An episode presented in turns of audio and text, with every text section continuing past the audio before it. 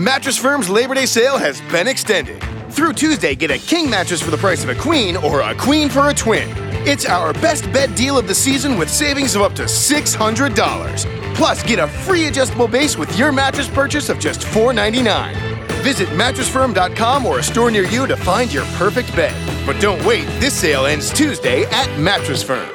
Offer valid with qualifying purchase. Restrictions apply. Valid at participating locations only. For offer details, visit mattressfirm.com slash sale.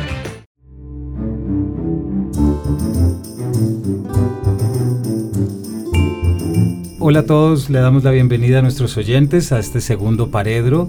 Eh, les hablamos desde los estudios Acorde, eh, este podcast de la revista 070 y la Fundación Gratitud, la Fundación de Fonseca. Mi nombre es Camilo Hoyos y hoy estamos con dos invitadas que me tienen muy contento y con muchas ganas de todo lo que estaremos hablando hoy.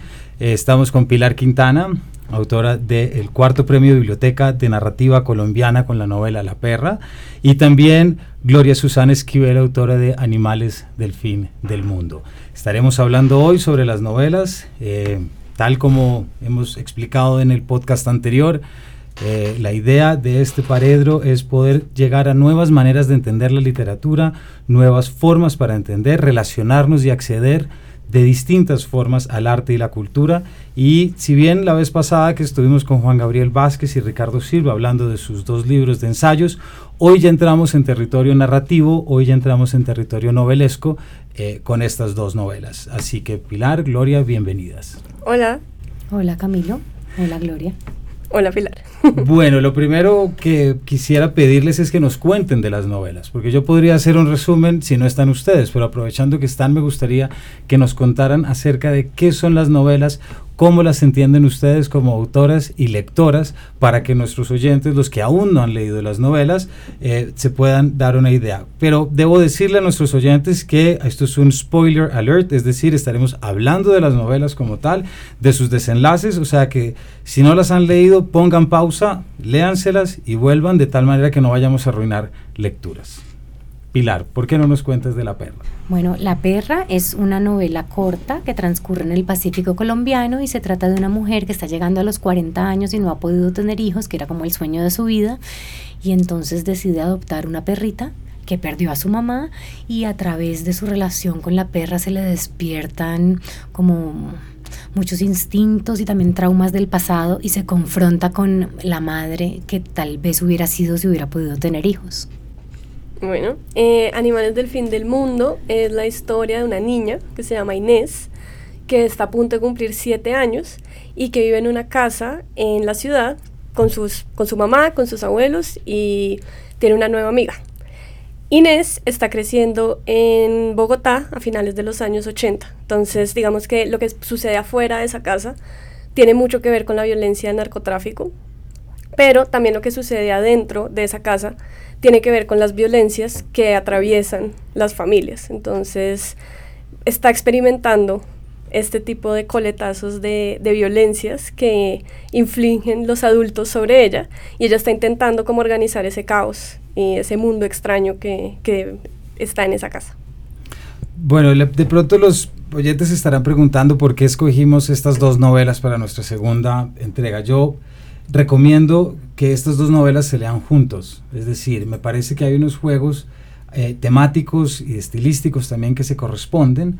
Eh, y sobre todo que nos ayudan a entender eso que, eso que es nuestra, nuestra vida sin la guerra, o por lo menos sin una de las grandes guerras que tenemos. Es decir, poder entendernos desde lo emocional y poder entendernos desde lo, psicológico y nosotros estamos, yo estoy convencido de que la literatura es uno de los mejores caminos para la sanación emocional y para la transformación social. Eh, estas dos novelas tienen uh, de personajes a Damaris que nacen más o menos sobre 1970 y tiene a Inés que nace sobre 1980, por lo que tenemos dos generaciones que han vivido permeadas en la violencia. Pero no solamente eso, también tenemos dos espacios que son fundamentales para nosotros comprendernos como país, que es la selva del Pacífico, específicamente Juan Chaco, si no me equivoco, que transcurre la novela, y luego Bogotá, que no es Bogotá, pero es una casa de Bogotá. Entonces, les quisiera, quisiera preguntarles, ¿Cómo llegaron ustedes a la idea de retratar estos espacios como portadores o representantes de un tipo de violencia o de un tipo de pasado que juega un papel determinante en, la narrativa propiamente dicha sobre la que estaremos hablando más adelante. Porque una transcurre en la selva, que es el espacio abierto por excelencia, y el otro es en la casa de la niña que, de Inés que siente el pánico absoluto cuando esa violencia de los carteles de los 80 logra permear esas paredes y de repente mostrarle que el mundo no es tan seguro desde dentro. Entonces quisiera preguntar que comenzáramos por ahí. ¿Quién quiere hablar primero? Tranquilamente. Bueno, yo, eh, bueno, en mi caso, eh, cuando yo comencé a escribir esta novela, esta es mi primera novela, era mi primer acercamiento con la narrativa, porque yo antes había escrito poesía y me puse en la tarea de pensar qué tipo de violencia había experimentado yo como colombiana. Porque cuando era adolescente había intentado hacer algunos ejercicios de escritura y siempre me salían unos cuentos muy malos sobre la guerrilla y bueno, unas cosas como muy impostadas que realmente no hablaban sobre el problema que, me interesaba. Y me puse a pensar sobre la manera en la que mi niñez y la niñez de mi generación en Colombia era completamente diferente a la niñez de escritores de mi generación que conocí en Nueva York cuando hice una maestría de escritura creativa. Entonces, hablando con estos compañeros, me di cuenta que nosotros teníamos unos códigos normalizados completamente violentos, como en el lenguaje, en la manera de experimentar las cosas desde muy niños. Habían ciertos juegos o ciertas palabras que se cuelan en nuestra cotidianidad y que están completamente normalizadas, también como ciertos comportamientos frente al miedo y frente a la inseguridad. Entonces me pareció como muy interesante ir a esa niñez, ir a esos recuerdos de infancia, intentar como indagar un poco más en eso que parecía normalizado para mí. Para mí parecía normalizado haberme despertado el día de la bomba del DAS, parecía normalizado eh, escuchar todo el tiempo eh, historias sobre el narcotráfico, parecía normalizado jugar al carro bomba, no sé, ese tipo de cosas. Entonces me pareció como un ejercicio interesante partir desde ahí para intentar indagar cómo, cómo esa violencia realmente había moldeado un poco mi manera de entender el mundo. Y luego, ya como en una lupa mucho más, eh, haciéndole zoom ya a esa violencia que no es tanto política, me encontré como con las otras violencias que se experimentan a diario, ¿no? Como violencia de clase, que es muy fuerte pues, en Bogotá. Eh, Inés es una niña completamente burguesa, digamos que esa burguesía también está simbolizada en la casa y que ella esté encerrada, ¿no? Y que no pueda salir a estar afuera en la calle. Eh, hay violencia de género también, porque hay múltiples maneras en las que a Inés se le imponen un montón de códigos. La madre de Inés tiene muchos conflictos también por ser una madre soltera. Eh, y entonces como que ahí comencé como a moldear y como a intentar entender todas las aristas que tiene este tema de la violencia, pues que es tan gente a la historia de nuestro país y a nuestra identidad nacional, pero que también digamos que que es interesante pensarla desde, desde ese ángulo como más urbano, más cotidiano. No sé, Pilar. bueno, yo viví nueve años en el Pacífico colombiano, en Huanchaco, eh, y yo ubiqué la, la, novela, no sé si exactamente en Huanchaco, pero cualquiera que haya estado allá va a decir que fue en Huanchaco, pero pues ese fue el sitio en el que me basé. No quise llamarlo en la novela Huanchaco. Em, pero entonces cuando yo llegué a vivir allá llevaba muy poquito tiempo y em, vi una perra que se murió en el lote, se murió, no sé, estaba enferma, algo le pasaba y se murió en el lote donde yo vivía y en tres días e, ya no quedaban huesos, ya no quedaba nada sino solo huesos y pelo, porque es tal como el poder reciclador de la selva que en tres días los gallinazos y los gusanos acabaron con el cuerpo. Y entonces cuando yo vi eso, mi mente de escritora empezó a trabajar y yo dije, acá hay una historia magnífica. ¿verdad? Entonces yo quería contar, yo quería contar una historia de cómo, de cómo la, la selva es un medio acogedor, pero a la vez absolutamente hostil. Mm. Eh, y que, que, empezara con esa imagen, pero al ni siquiera esa imagen está, está en la perra, pero de verdad esa fue la imagen, de, ese es el germen de la historia. Y luego quise contar una historia de cómo alguien bueno, una persona buena, una persona como uno puede cometer un acto terrible. Como que me impuse ese reto creativo. Eh, aquí ya advertimos que íbamos a hacer spoiler, entonces pues hay un, hay, un spoiler y es eh, como Damaris, que es una una, una, persona que sueña con ser mamá, que es una mujer que uno la ve haciendo cosas tiernas todo el libro, al final comete un acto, un acto brutal. Mm. Entonces creo que, creo que esa era, esa, era una pregunta y es una pregunta que me surgió todo el tiempo que yo vivía en la selva. Ahora antes de sentarnos acá a conversar hablábamos un mm. poco de esto y es cómo en la selva nuestros códigos cambian. Lo que a mí me podía parecer violento e impensable en la ciudad, yo lo vi, lo viví, eh, fui testigo en la selva y me parecía que era normal. Ahí hay un tema que, que Gloria, que tú mencionabas, pero que, que Pilar también... Eh, lo, tocas de lado, que es la normalización de la violencia, ¿verdad?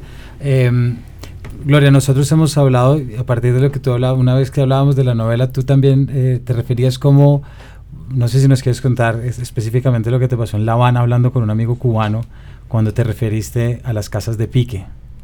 Sí. ¿No? Y sí, es una anécdota muy horrible y que me ha pasado muchas veces, o sea, es una de las muchas y que creo que si ustedes los oyentes hacen el ejercicio se pueden dar cuenta que les ha pasado muchas veces. Y es que yo estaba conversando con un amigo hace poco en Cuba, un amigo puertorriqueño que debe estar escuchando esto, entonces lo saludo porque le dije que usara estos podcasts de Paredro para sus clases, Ay, pues porque enseña literatura en Ohio. estaba hablando con él y yo estaba contando una anécdota sobre X cosa y me tuve que referir, o sea, nos pasó una cosa con unas amigas y llegamos a un lugar muy peligroso y muy extraño en La Habana y su fachada parecía una casa de pique. Y fue como un chiste que hicimos con mi amiga, como, uy, llegamos a la casa de pique de La Habana, jajaja. Ja, ja. Cuando mis amigos pues se enteraron de esto, me dijeron como, ¿qué es una casa de pique? Y yo tuve que hacer el ejercicio de traducir lo que era, que es una cosa completamente atroz, y darme cuenta que estamos haciendo un chiste sobre un código completamente violento y normalizado en, en Colombia. Claro. Entonces, como darme cuenta que todo el tiempo estamos cayendo en eso, ¿no? Como, no sé si puede ser tal vez como la abundancia de imágenes, la abundancia de noticias y la abundancia de horrores que suceden en este país, que es como una avalancha en donde vamos como todo el tiempo como sosteniéndonos y como flotando por ahí, entonces como que no tenemos ni siquiera el tiempo para, ver cada uno y como indagar en el, el, el, origen de ese horror de cada una de esas cosas, pero sí me asombra muchísimo esa manera en la que constantemente en el lenguaje y en el habla coloquial aparecen esas referencias y ya como normalizadas, despojadas de sentido y, y, sigue a la siguiente y sigue a la siguiente. Que hay algo de esto en la, en, la perra cuando Damaris, por ejemplo, recuerda a esa mujer que picó el cuerpo de su marido para dárselo al jaguar, ¿verdad? Con estas, estas normalizaciones, sean lingüísticas o de tradiciones, a mí me parece que en estas dos novelas cumplen con una labor muy importante. Y Pilar, te quisiera preguntar, eh, tú viviste nueve años, tú eres de Cali, viviste nueve años en el Pacífico. Eh, y en esos nueve años también tuviste que haber llegado a otro tipo de normalización de la violencia sin necesidad de caer, como hablábamos ahorita, en unas categorías de barbarismo o de barbárico. Es decir, a mí me pasó, y repito un poco lo que hablábamos, una amiga nos presentó a su novio y el novio vivía a las afueras de Barcelona en una masía, entonces nos contó que hacía tres días su gata había parido y que por no tener gato, por no tener a quién darle los gatos, había tenido que meter todos los gatos en una bolsa y lanzarlos al río. Y nos lo contaba con la, con la tranquilidad de quien cuenta esa realidad, eh, que no deja un espacio para uno acusarlo de nada, ¿verdad? Porque si yo vivo en la ciudad no tengo una categoría y tampoco puedo tener un estatus moral para, para determinar lo que eso no es normal. Tu novela habla de esto que tú nos hablabas de la selva, también de la selva como ese trasfondo psicológico de las personas, tanto de Rogelio, que parece un alma de Dios como un, buen esposo, te lo pregunto también, ahorita si quieres profundizamos, y Damaris, que tú estabas hablando, ¿cómo fue tu proceso de lectura? de esas costumbres del Pacífico, sobre todo en un país en el que tiende desde los núcleos urbanos a satanizar todas las prácticas rurales solamente porque no entran dentro de unas categorías eh, fáciles de digerir. bueno, yo, yo me crié, yo creo que como Gloria Susana, en, pues, no en Bogotá, pero en Cali, pero con la violencia eh, de los 80 absolutamente normalizada, ¿verdad? Y de los 90. Pero yo, pero la violencia más sutil, que era la violencia íntima de las casas, era una violencia que siempre se tapaba. ¿verdad? Em, y veíamos la violencia, pues los ríos de sangre corriendo por las calles, mientras que la violencia íntima y la violencia familiar eh, se, se, ocultaba, se, se trataba de, de, como rock sweeping, ¿verdad? Sí. Se hacía como un rock sweeping de, de, esa violencia, se ponía debajo de la alfombra para que nadie la viera. Eh, cuando llegué al Pacífico, la, la violencia íntima era pública. O sea, uno veía las peleas de, de la gente en la playa. Em, había un, una persona que era muy amiga mía que había matado al hermano a machete y era mi amigo y era una persona, un ser humano normal, queridísimo, bacanísimo, hasta que se tomaba unos tragos y ahí uno decía, ya se le salió, se le voltearon los ojos, vámonos para la casa. Pero entonces alcancé a ver todo, todo ese tipo de violencias como desde, desde una orilla mucho más cercana.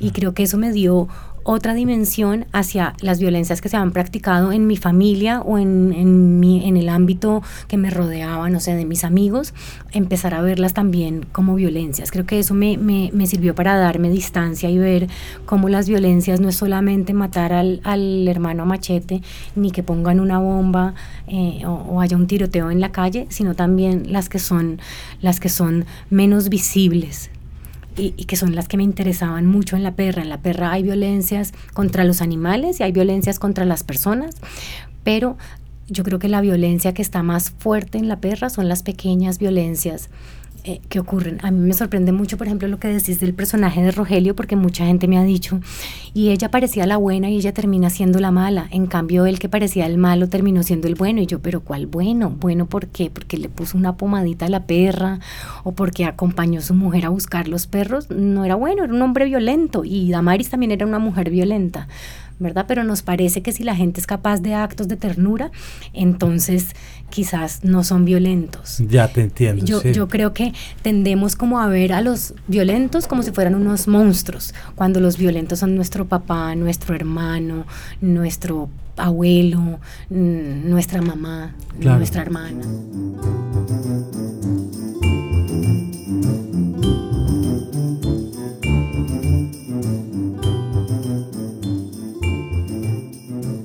De pronto esa es precisamente esa normalización de la violencia, es decir, porque a mí el personaje de Rogelio, hago un, paralelismo con, con, el abuelo de Inés, por ejemplo, dentro, de la, dentro de la novela. Una violencia intencionada a partir de un alcoholismo o de, de, unos temas de, de, alcohol, frente a una violencia que, que forma parte de la cotidianidad. Es decir, si yo soy un pescador y tengo que irme al tamar tres o cuatro días y vivo en una casa que tengo que atravesar una caleta para poder llegar hasta ella, yo tengo que asumir que el mundo es mucho más agresivo de lo que yo puedo contemplarlo desde mi apartamento. Me explico. El punto es cuando entra uno a categorizar o no esas, ese tipo de violencias, por ejemplo. en todo caso, esta normalización, hay, hay otro elemento que me parece que, que, nos da muchas luces y es cómo esta violencia entra dentro de los núcleos familiares porque tú hablas bien de la, de la violencia social que pudiste ver y tú hablas de la violencia, Gloria, que sale de, las, de, las, de la pared, que sale del apartamento. Pero las dos novelas también tienen una idea de que hay, se siembra una semilla de la violencia dentro del núcleo familiar, por frustración, por, eh, por, ausencia, como es el caso del padre. Y aquí hay dos paralelismos, porque en tu novela Gloria Inés añora la figura del padre, ¿verdad? Y que tiene estas escenas, esa escena fabulosa de la niña caminando en los glúteos de su padre, por ejemplo, esa intimidad que roza con muchas cosas, eh, pero también con, y aquí viene otro spoiler, con, con la idea de Damaris que al final hay esta especie de representación en la perra como como la que, la que está embarazada, pero al mismo tiempo la que es huérfana, ¿verdad? Me gustaría que me contaran un poquito esa idea del núcleo familiar, cómo lo desarrollaron y, un poco cómo lo vieron o, cómo lo escriben dentro de sus novelas.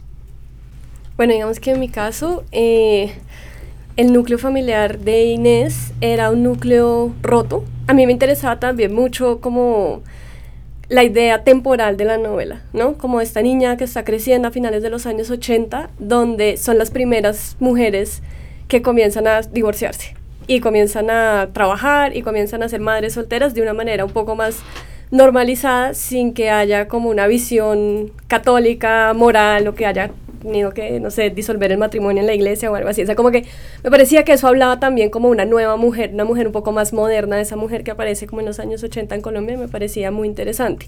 Y luego, ¿cómo es ese núcleo familiar roto eh, cómo afecta al niño, pues digamos que en este caso de Inés es como está todo el tiempo añorando esa idea de familia, que finalmente es una idea pues falsa, digamos, es una idea que es completamente ficticia, como una familia nunca va a ser papá, mamá, hijo, ¿no? Es como una idea que a la cual se le han puesto un montón de arandelas y que se ha convertido bastante peligrosa para cierto tipo de búsqueda de derechos en las comunidades LGTBI, por ejemplo, ¿sí? Entonces, digamos como que esa idea tan plástica de familia me parecía que es algo que solamente la creen los niños. Entonces, como que ese es el, el deseo de ella.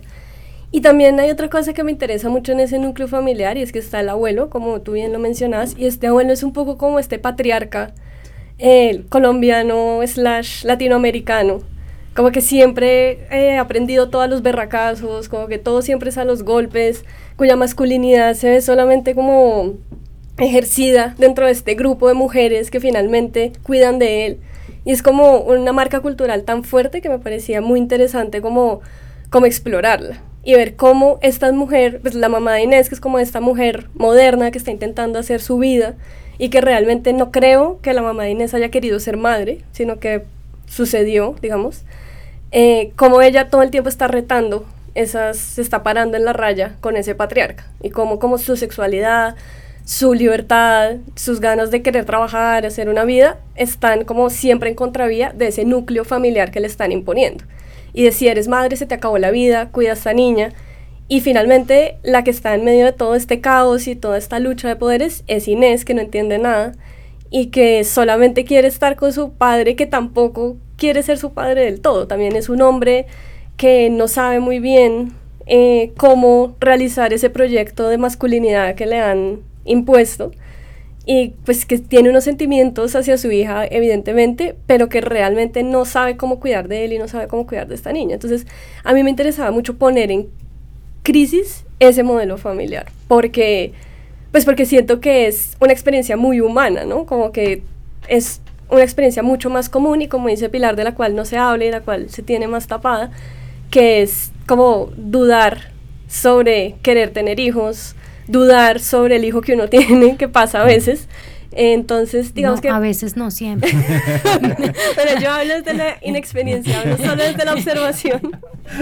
Eh, pero entonces, eso, digamos que para mí era muy interesante eso, como, como esta idea de, pues, los animales que son una metáfora que acompaña todo el libro. O sea, como que a mí me interesaba mucho pensar que los animales de alguna manera sí se organizan en sus tribus en sus manadas y sí tienen como cierta funcionalidad y ciertas jerarquías y las mantienen y sobreviven y como que la naturaleza pervive y como al traducirse eso al humano, no. O sea, como que los deseos de cada humano o los valores o las estructuras de género o lo que sea entran en choque y, y hay un conflicto. Bueno, Damaris cuando cuando era niña le pasó algo muy terrible, fue que Nicolásito se cayó al mar estando como con ella.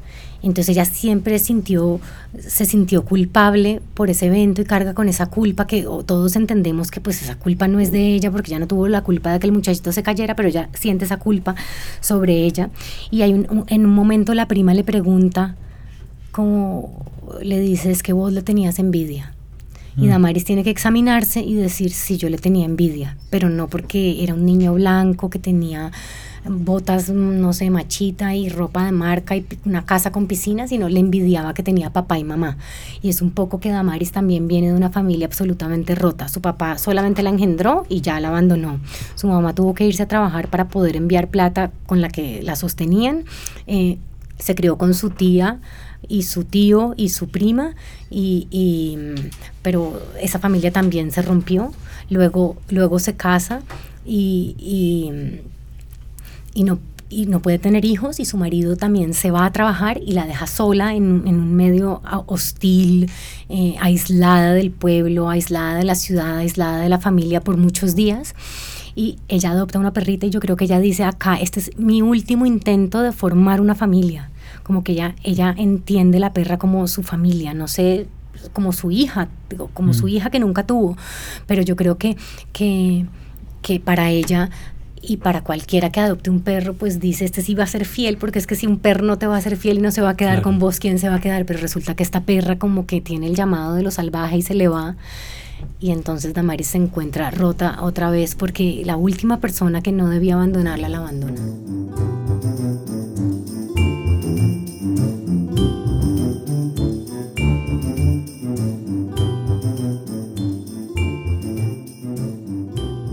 Ahí hay, un tema con Damaris que a mí me parece que es muy, que es muy fuerte, es, esa, esa problemática que parte de esta, de, esta relación con Nicolásito, que yo veo también en relación a María, que es la amiga de Inés, ¿cierto? También siempre esa otro, ese otro que está dentro de ese espacio.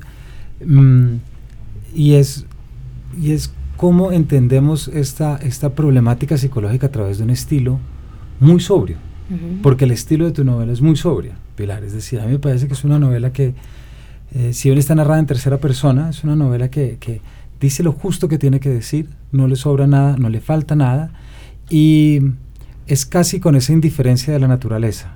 O sea, fue un poco mi impresión, ¿no? Esa indiferencia del, del mar que llega y se lleva cosas, de la selva que se devora, y así es. Es decir, me acuerdo mucho de un gran documental de Werner Herzog, que es Grizzly Man, que al final, esto sí que es un spoiler, o sea, que no lo haya visto, pero es un tipo eh, que vive obsesionado con los osos grizzly hasta que un oso grizzly se lo come. Y Herzog dice, aquí no hay nada de dulzura en la mirada de un oso, no hay nada más que violencia y no hay nada más que algo que atenta contra ti. Em, y por el otro lado, tu novela, Gloria, también, yo tengo la impresión de que es una novela que narra Inés desde una edad adulta es recordándose a sí misma y es volviendo sobre, poniendo su lugar dentro de esta, dentro de este, y a través de este estilo que también es muy detallado, muy poético, parecería, no quiero pontificar sobre las dos novelas, pero, pero parecería que tienen dos finales bastante distintos, porque en el tuyo hay cierta condena, autocondena impuesta por un, es como una no quiero pontificar, pero es como la maldición de no poder ser feliz. Me parece a mí, hay, algo ahí, mientras que aparentemente Inés al final puede mirar al sol y levantarse y reconocer su estado de animalización y seguir con el mundo así.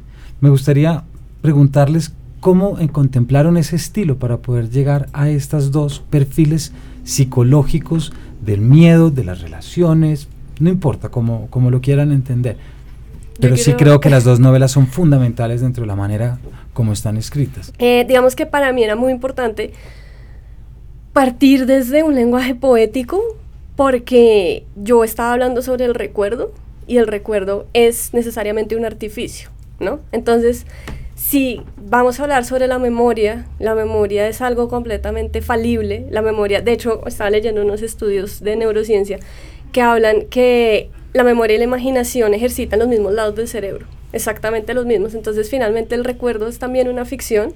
Entonces no me podía parar desde un lado objetivo para narrar esto, sino que tenía que jugar con la maleabilidad del recuerdo y jugar mucho con las sensaciones. A mí me interesaba muchísimo crear atmósferas y de hecho creo que eso es algo que funciona muy bien en la novela porque muchas de las personas que les ha gustado, les ha gustado es porque se acuerdan de su infancia y se acuerdan, o sea, me hablan de casas así miedosos. Como que siento que, que jugar con esas imágenes poéticas, con esa sensorialidad sobre todo, es acertado para hablar de ese tipo de recuerdos, que son recuerdos también muy emocionales. Entonces no podía generar ese tipo de recuerdos sin, sin jugar tampoco a la trampa de la poesía y a, y a jugar con esa sensibilidad. Pero también me parecía importante que a pesar de que fuera estetizado y que también es un juego que se pensó mucho con la portada del libro y con la ilustración del libro, a pesar de parecer un juego estetizado, naif, en donde priman los animales y priman las imágenes bellas, era muy importante que lo que se cuenta ahí también muestre el lado como solitario y devastador de la infancia, ¿no? O sea, que se supiera que a pesar de ser una historia de infancia, no es un libro para niños, que es un libro que va a tocar ciertas honduras que a mí me interesaban muchísimo sobre la violencia, sobre la soledad, sobre la sexualidad también. Entonces como que para mí ese lenguaje artificial era necesario para poder hacerlo. Si hubiera tomado otro tipo de lenguaje en donde el artificio no fuera tan evidente, creo que no hubiera funcionado tan bien. Y pues también obviamente en algún momento intenté hacer la voz de un niño y pues a mí el talento no me da para llegar hasta allá, ni la experiencia, ni nada. Entonces, como que la manera como que en la que podía hacerlo era hablando desde una voz más parecida a una mujer de mi edad que está intentando traducir esos códigos infantiles. Bueno, yo también admiro esos escritores como precisos, que son capaces de hacer cuentos o novelas pequeñitos perfectos. Y dos de mis novelas preferidas era, son Crónica de una muerte anunciada y El viejo y el mar para mí, o sea, yo empiezo a leer El viejo y el mar y es como que me muero de la felicidad y de la emoción y yo quería algún día en la vida hacer un viejo y el mar.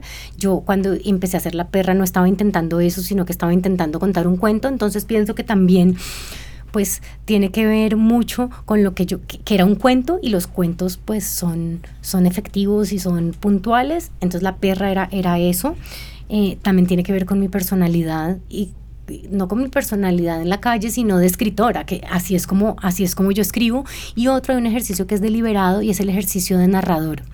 Yo sentí que cuando yo ah, terminé la primera versión de esta novela, había un narrador que no estaba tan definido. Había un narrador que era ese narrador que ustedes tienen ahí, pero había otro que era como mi voz metiéndose un poquito y hablando con palabras más grandes y palabras más de persona, de una escritora que había estudiado en la universidad y que sabía cosas. Y yo tuve la lectura de mi agente, que es una gran lectora, ella, ella, ella, además de agente fue editora, entonces ella me dijo, ay, ay, yo siento dos narradores y yo creo que ese narrador más campesino, más sencillo es, es, es, es, el que más le conviene la novela. Y para mí fue como descargarme de un peso, porque yo no podía creer que ese narrador pudiera resultar interesante. Entonces ya me dio permiso para usarlo y no tener que meter esta voz narrativa de alguien de la ciudad que sabía más cosas. Entonces ahí yo empecé a hacer un ejercicio deliberado de desnudar el lenguaje y hacerlo con las palabras, no con las que los diría una campesina del Pacífico colombiano, porque yo no reproduzco el habla del Pacífico colombiano, no, no tuve ese intento, me parecía muy complicado hacerlo, pero sí de una campesina que yo me inventé de un personaje campesino del Pacífico colombiano que fue mi invención y ese es el narrador de la novela, pero creo que fue uno de los ejercicios como más en los que yo más me concentré en la reescritura de la perra y fue despojar y despojar cada vez más a ese narrador para que alejarlo de mí, que fuera un personaje que estuviera viendo primero sin juzgar y segundo sin, sin grandilocuencia, sin, sin, sin palabras raras y difíciles. Y ahora que dices eso, como que me llama la atención porque es algo que no había pensado hasta ahorita. Y es que sí existió para mí también la necesidad de crear un personaje narrador. Cuando en la reescritura, pues en las muchas y múltiples ediciones, que sí fuera una voz de una persona que está recordando como si le estuviera contando a su terapeuta lo que, lo que le pasó. Pero también para mí era muy importante eso para quitar y depurar un poco ciertos momentos en los que esa voz se me ponía muy infantil. Yo creo que eh, una de las cosas, de las primeras cosas que yo enseño en mis talleres es eso, el narrador es un personaje y todo el mundo me dice, ¡Ah! Hay una, una, persona que es el autor, que es usted, que se llama Pilar Quintana o Gloria Susana, pero el narrador no es Pilar Quintana ni es Gloria Susana. Y esas, ahí es cuando empezamos a hacer ficción, así yo estoy contando un evento de la vida real y no quiera cambiarle nada.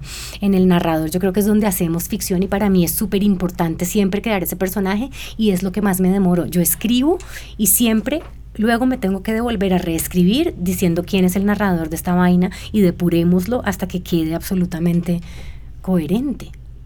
Yo creo que ahí eso que están diciendo es una de las grandes recomendaciones para cualquier persona que quiera empezar a escribir o que está escribiendo en realidad es el me acuerdo mucho de no sé quién eh, es el que le pregunta a Joyce cuando está terminando el Ulises le pregunta cómo vas y dice no acá intentando terminar y le dicen que te faltan las palabras y dice no las palabras las tengo lo que no sé es el orden y el orden es lo que define ese narrador verdad esa, perdón el término academicista, esa instancia discursiva.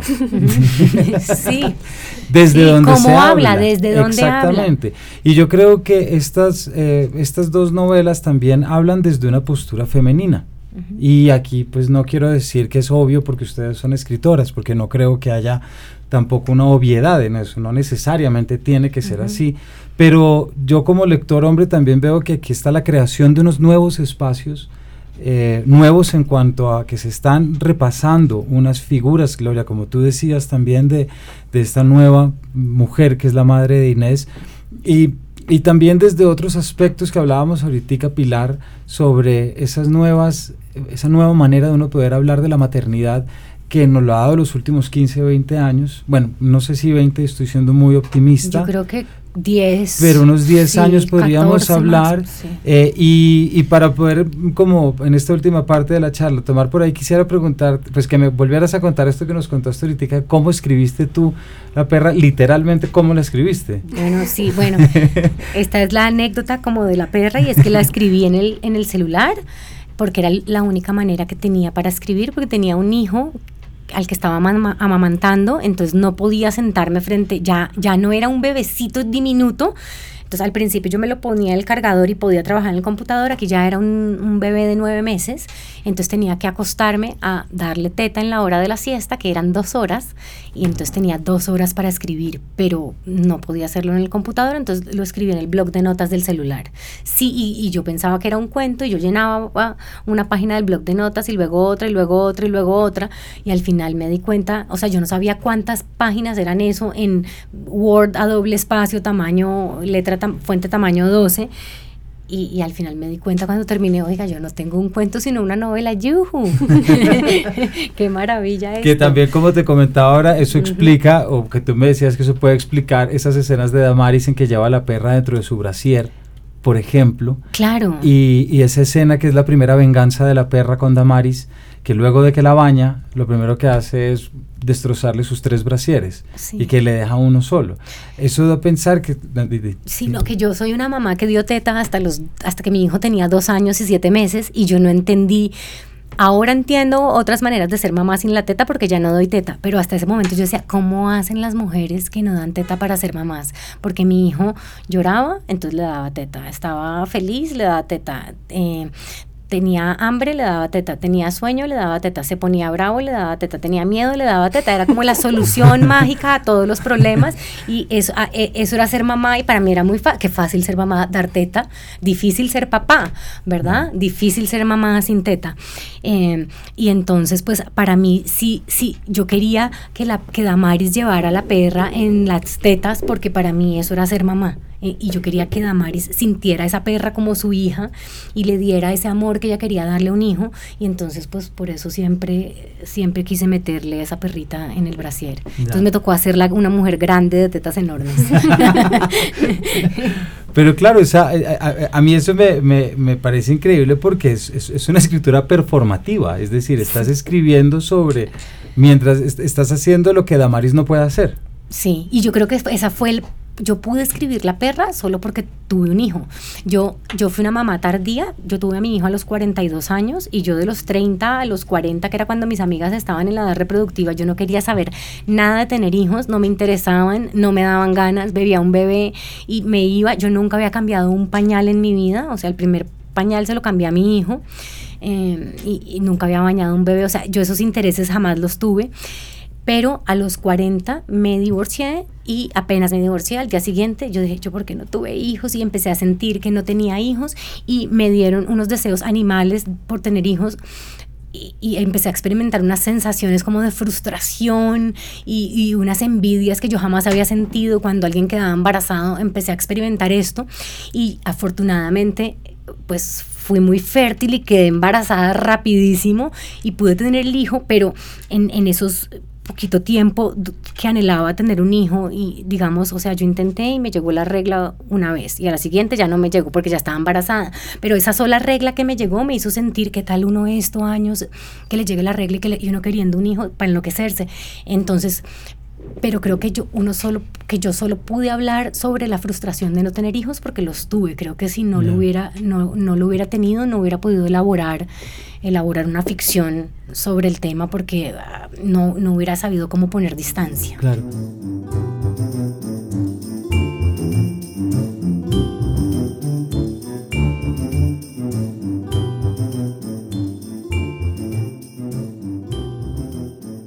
Eso me recuerda en el último Hey con una, una mesa que tuve con, con Samantha Schweblin y, bueno, y otros, que estábamos hablando de distancia de rescate y alguien le preguntó a Samantha, ¿cómo hiciste para escribir esto eh, sin, ser, sin ser madre? Y ella contestó, es una pregunta injusta porque a los escritores detectives no les preguntan a cuántos mataron para poder escribir sus novelas. Es decir, entonces no tiene que ser necesariamente esa, em, e, e, esa condición para poder serlo. Eh, en tu caso, ¿cómo, Gloria, tú cómo manejaste, por ejemplo, o cómo viste desde, incluso desde la, desde... Eh, desde los temas que tú manejas también en el podcast aquí de la casa, porque tú también, y de una vez ahorita pues la podemos... Eh, hacer una cuña. Hacer una cuña para que por favor, para que por favor escuchen el fabuloso podcast de, de Gloria Woman's Planning. Eh, pero ¿cómo hiciste, tomando esta frasecita de Samantha, claro, tú no eras madre, pero tampoco eras sí, pero eres hija, ¿verdad? Y entonces eso también es un cambio de, de perspectiva que abre un campo gigantesco. Sí, digamos que en mi caso eh, lo que me pasó anecdóticamente fue que yo estaba estudiando esta maestría de escritura creativa en Nueva York y cumplí 28 años y caí en cuenta que tenía la edad de mi mamá cuando mi mamá me tuvo. Entonces comencé a friquearme pensando qué pasaría si yo tuviera un hijo en este momento y básicamente ese pobre niño se hubiera muerto debajo de un lavabo comido por las ratas porque no había forma de que yo pudiera mantener a ese niño ni criarlo ni nada porque yo en ese momento me sentía como una persona muy joven, muy inexperta que a duras penas sabía cuidar de sí misma como para cuidar a otra persona. Pero pensé que mi mamá no necesariamente había tenido esa opción, ¿no? O sea, como que tal vez se sintió igual que yo, pero igual tuvo que tenerlo. Entonces, digamos que eso fue como imaginar esa hija mía. Yo creo que mucha gente piensa que yo soy Inés y yo a veces creo que Inés es más esa hija que yo hubiera tenido en ese momento. Entonces, como que es, hubiera sido un desastre realmente. Y en ese momento también como que casualmente comencé a andar con muchas personas, madres solteras o padres recién, padres muy jóvenes que eran un desastre también.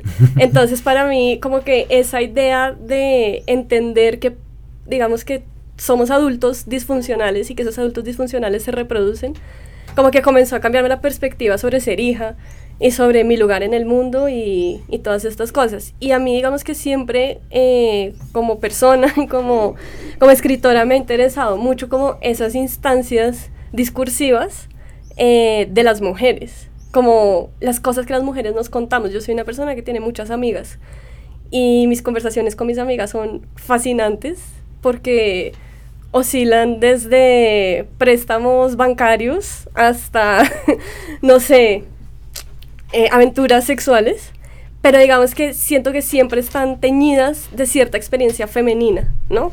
Cierta experiencia, eh, no sé, a veces en donde el placer o el gozo no están como tan a la mano o donde hay cierta moralidad sobre ciertas cosas, como que la conversación entre mujeres me parece que es un lugar muy rico y bueno, digamos que esto viene de, o sea, muchas personas tienen esta misma poética, o sea, Pedro Almodóvar ha fundado todo su discurso sobre esto.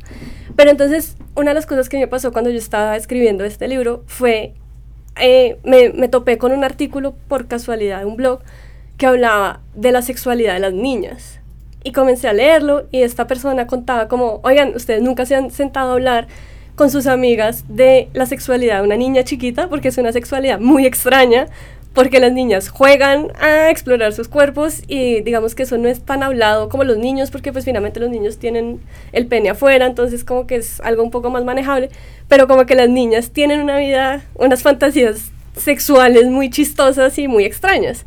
Y yo como que recordé mis experiencias siendo niña y jugando con Barbie, con Ken, y como siempre tenían como un tono medio erótico, chistoso, impostado de telenovela venezolana y, y hablando con mis amigas, todas comenzamos a tener como a, a tener estos recuerdos, como, ay, sí, yo jugaba con mi osito de peluche que era mi novio, me lo ponía encima, o no, yo me daba besos con mi mano porque quería hacer como las de clase de Beverly Hills, yo no sé, cosas así. y como que ese tema, o sea, las mujeres o sea, finalmente las mujeres a esa edad y siendo adolescentes se les pone un velo sobre su cuerpo. Es algo como completamente prohibido. Hay mujeres de mi edad que no conocen sus cuerpos, que ya me parece como algo muy complicado, pero sí es como algo que se vive, pero de lo cual no se habla. Y ponerlo en palabras para mí era muy importante. Como que esa experiencia de ser niña tiene un montón de matices que no necesariamente tienen que ver con moral, ni con orientación sexual, ni con nada de eso, sino con la experiencia de estar vivo y de tener un cuerpo y sentir cosas y querer explorar y demás. Entonces a mí ese tipo de historias en donde el deseo femenino se verbaliza, me parecen fascinantes porque siento que es un lugar donde faltan las palabras. Y hay que poner palabras y hay que aprender a nombrar esas cosas. Entonces digamos que siento que ese es el tipo de, ejercicio que a mí me gusta hacer con la, con la literatura.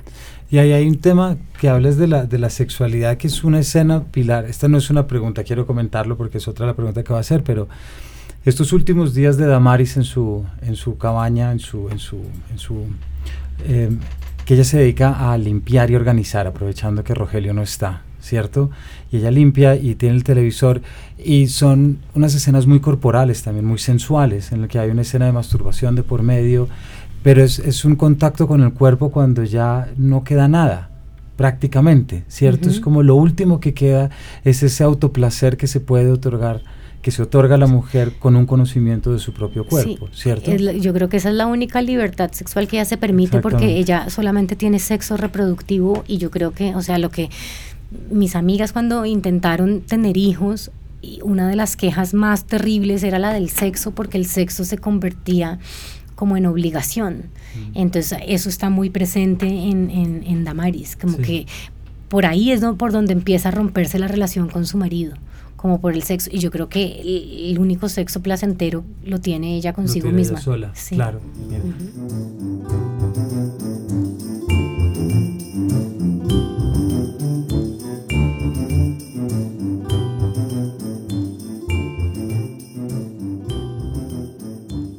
El año pasado ya para, para, comenzar a cerrar, el año pasado hubo muchos temas acerca de eh, escritoras mujeres o no, y no quiero volver sobre todo lo que ya se ha dicho. Porque Hashtag Colombia tiene escritos. Sí, ya, ya creo que hemos dicho mucho y no, no, pero, pero yo creo que no podemos pasar por alto un debate como ese en un país en el que en el que negar que la gran víctima del conflicto armado es la mujer es una estupidez, es, la ignorancia pura. Es decir, negar que las violaciones sistemáticas de los paramilitares, las inmensas cifras de violaciones y de todo ese dolor que tantas mujeres cargan hoy en día, empezando por el Pacífico, pero no solamente por el Pacífico, empezando por Bogotá y demás, mm, y eso conectado con muchos puntos que ustedes han hablado de estas nuevas, de, esta nueva manera de que, está este nuevo modelo de la mujer, digamos que ha podido salir en estos 14 años. Eh, sí me, me, hace preguntarles cómo,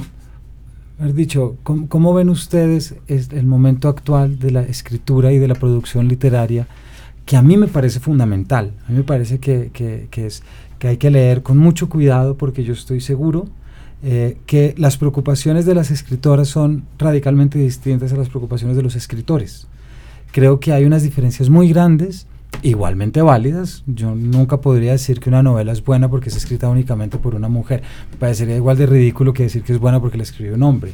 La novela es buena o mala en sí misma, independientemente de lo otro. Pero pero ¿cómo ven ustedes este momento en el que estamos? Hay una gran producción literaria colombiana y hay una necesidad de una voz femenina porque yo siempre, y este es un ejemplo que seguramente mucha gente me ha oído, pero hay una novela que se llama La vida entera de David Grossman, que a mí me parece que si hay tal cosa como la novela nacional colombiana del conflicto, eh, yo creo que debería ser, el personaje principal debería ser una mujer que tiene dos hijos, un hijo paramilitar y otro guerrillero, tal cual, o sea, me voy así con esa... ya, ya, ese es el argumento. El argumento. Pero el caso de Ora, de la, de la protagonista de esta novela de David Grossman, es una mujer que llaman a su hija a la segunda intifada, me parece, y ella lo lleva, y lo lleva sabiendo que lo van a matar. Entonces lo único que ella hace para evitar la noticia es irse de viaje, porque dice, si la noticia no me llega, más vida le voy a dar a él. Y es precioso esa idea, esa resolución poética, ¿no? De poder darle más.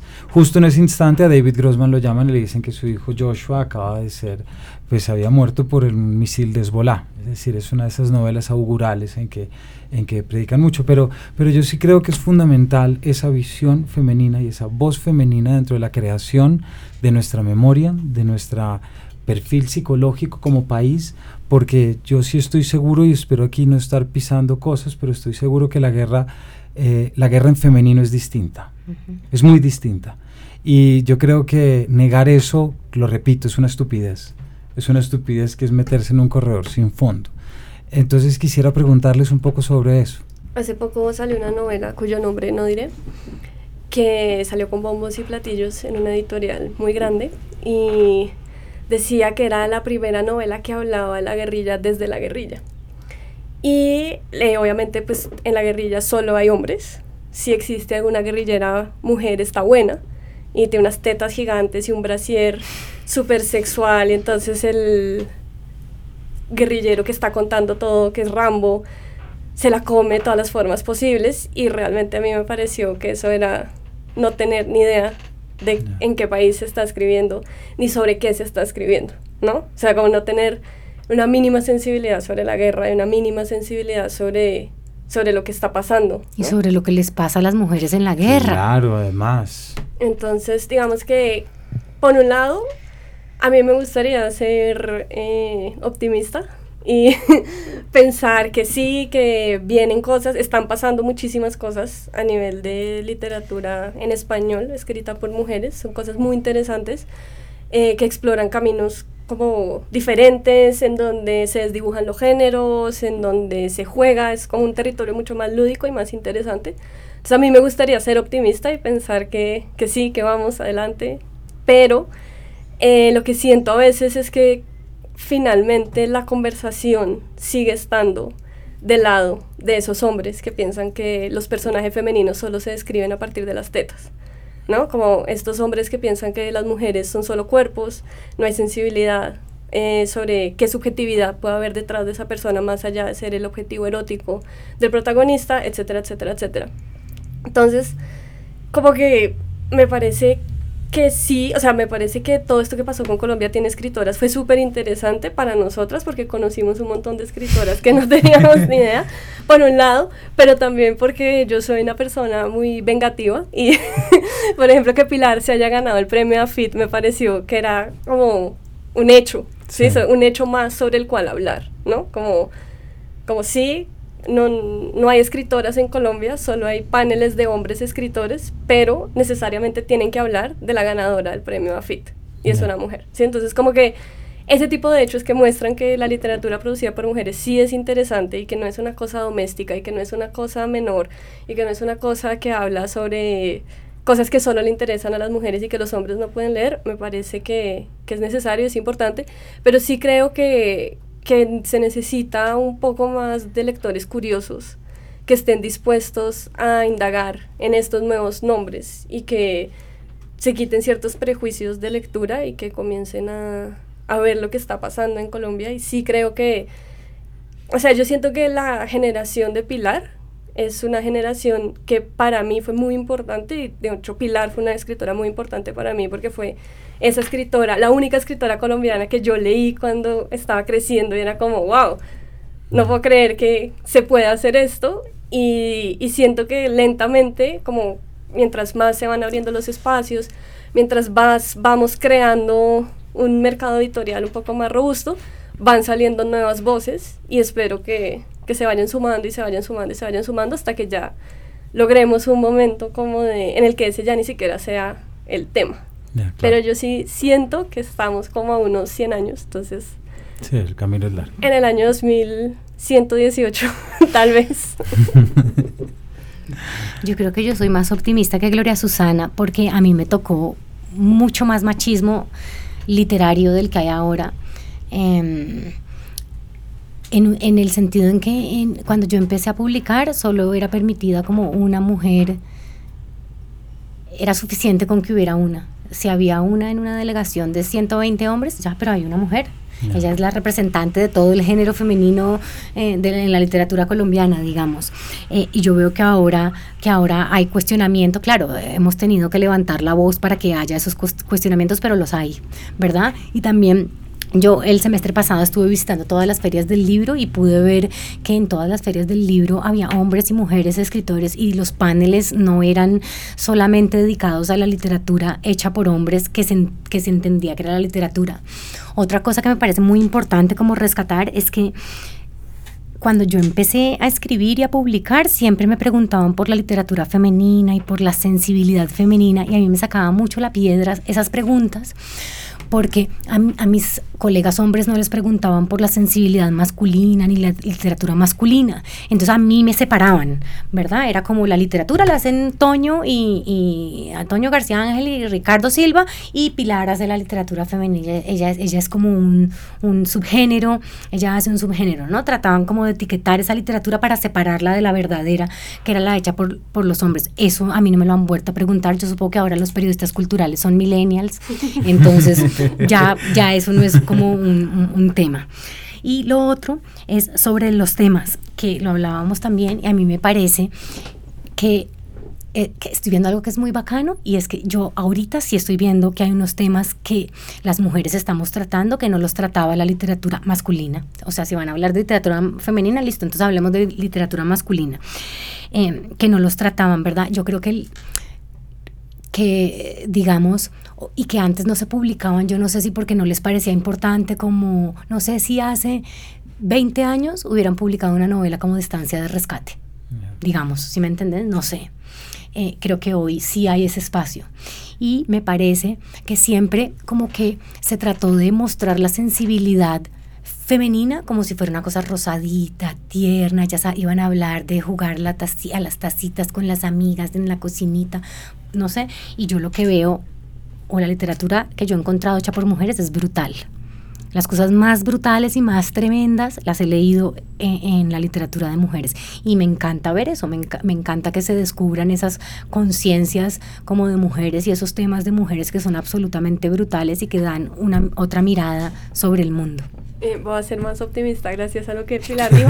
No, y, porque sí es verdad, porque yo sí siento que si alguien ha, ha, bebido el privilegio de ese machismo que le tocó chuparse a Pilar, he sido yo. Porque, no, y sí es verdad, o sea, eso es, sí. Pero es un poquito, o sea, es terrible todavía, pero, digamos que sí, que, que existe. Mira, estamos dos mujeres acá hablando. Yo, Y a mí, a mí siempre me encanta venir a corte porque yo siento que es el futuro, porque son solo chicas ingenieras. pero sí, o sea, evidentemente que yo pueda hablar tan abiertamente sobre cosas es gracias a que hay un montón de espacios independientes para poder hacerlo y también porque ya sé, o sea, porque ya hay otras que han alzado la voz. Entonces, como que tengo que reconocer eso también. tengo que ser agradecida con, con mis precursores. y agradecidos sobre todo a nosotros los lectores. O sea que Pilar, muchas gracias por estar. Gloria, muchas gracias por estar. Muchas gracias a vos. Quienes no hayan leído, pues vayan corriendo a leer estas dos novelas y muchas otras que se están publicando ahorita y siempre recordar que la literatura es abrir espacios que están cerrados, es habitar cuerpos desconocidos y sobre todo es entender la realidad desde otras posturas que no necesariamente son las que nos han enseñado por molestas